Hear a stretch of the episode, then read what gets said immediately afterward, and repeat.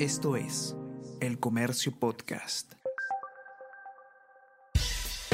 Buenos días, mi nombre es Soine Díaz, periodista del Comercio, y estas son las cinco noticias más importantes de hoy, miércoles 15 de noviembre.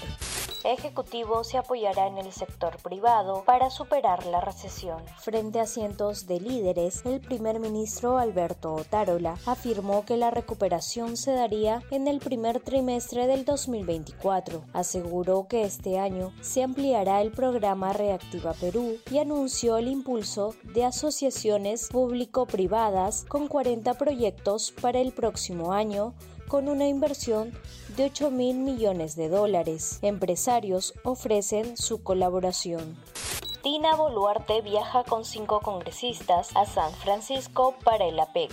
La presidenta de la República, Dina Boluarte, se encuentra desde ayer en Estados Unidos para participar de la Semana de Líderes Económicos del Foro de Cooperación Económica de Asia-Pacífico. Congresistas Cabero, Marticorena, Soto, Medina y Camones integran la comitiva el Perú expulsará en 48 horas a extranjeros ilegales o vinculados a hechos delictivos el Ejecutivo promulgó un decreto legislativo que implementa un procedimiento para expulsar en 48 horas a los migrantes que se encuentren en situación migratoria irregular o estén vinculados a actividades delictivas. Más de 539 mil extranjeros han solicitado el estatus de refugiados. En tanto, 400 extranjeros salen cada día a través de la frontera con Ecuador. El país vecino sugirió que la expulsión de extranjeros se realice por vía aérea.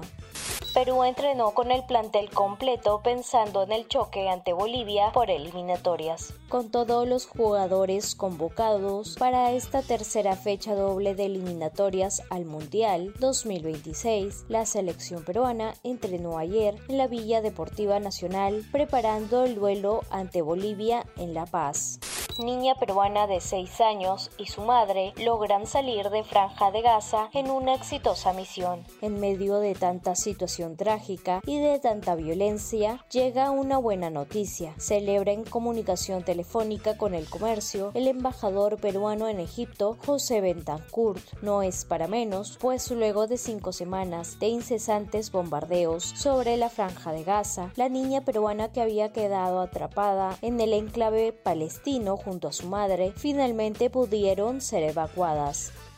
Esto es El Comercio Podcast.